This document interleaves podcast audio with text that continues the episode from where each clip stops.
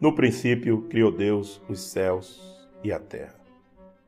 A Bíblia parte do pressuposto que Deus criou todas as coisas que existem tanto no céu quanto na terra.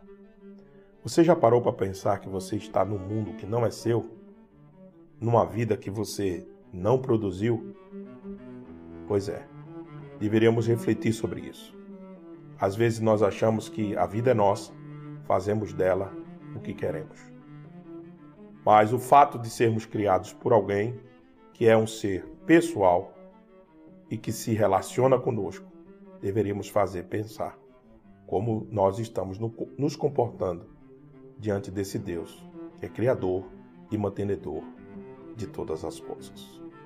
A não ser que você creia que tudo isso é obra do acaso, eu não tenho fé para isso. Que Deus te abençoe e um forte abraço.